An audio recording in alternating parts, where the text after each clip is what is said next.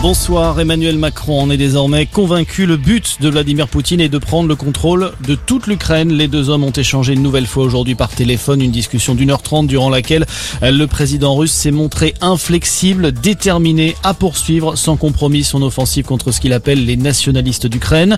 Vladimir Poutine qui a également menacé d'ajouter d'autres exigences dans ses pourparlers avec Kiev, des pourparlers qui ont repris ce soir à la frontière biélorusse. Mais l'espoir d'un cessez-le-feu semble s'éloigner dans ce conflit. Le pire est à venir, selon l'Elysée. Dans ce contexte de guerre en Ukraine, la campagne présidentielle en France a bien du mal à se faire entendre. Les prétendants ont jusqu'à demain soir, on le rappelle, 18h pour présenter leurs 500 signatures. Pour Emmanuel Macron, le suspense va prendre fin ce soir. Le chef de l'État va en effet officialiser sa candidature sous la forme d'une lettre adressée aux Français. Elle sera mise en ligne dans les prochaines heures sur plusieurs sites de la presse régionale avant d'être reprise demain dans les éditions papier.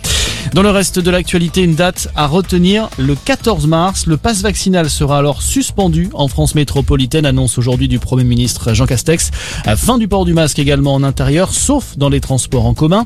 En revanche, le passe sanitaire continuera de s'appliquer dans les établissements de santé, de même que l'obligation vaccinale pour les soignants. Le parquet national antiterroriste saisi après l'agression d'Ivan Colonna hier dans la prison d'Arles, condamné à la perpétuité pour le meurtre du préfet Erignac. Le berger corse a été violemment attaqué par un autre détenu, un homme de 36 ans connu pour avoir fait la guerre en Afghanistan. Il aurait évoqué un blasphème de la part d'Ivan Colonna pour expliquer son geste.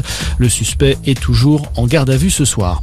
Et puis les grandes entreprises françaises en première ligne dans le combat pour l'égalité homme-femme, elles figurent à la première place du baromètre Equilibre publié par le journal Les Échos.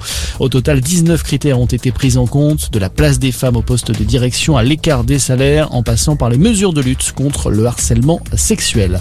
Voilà pour l'actualité. Bon début de soirée à tous.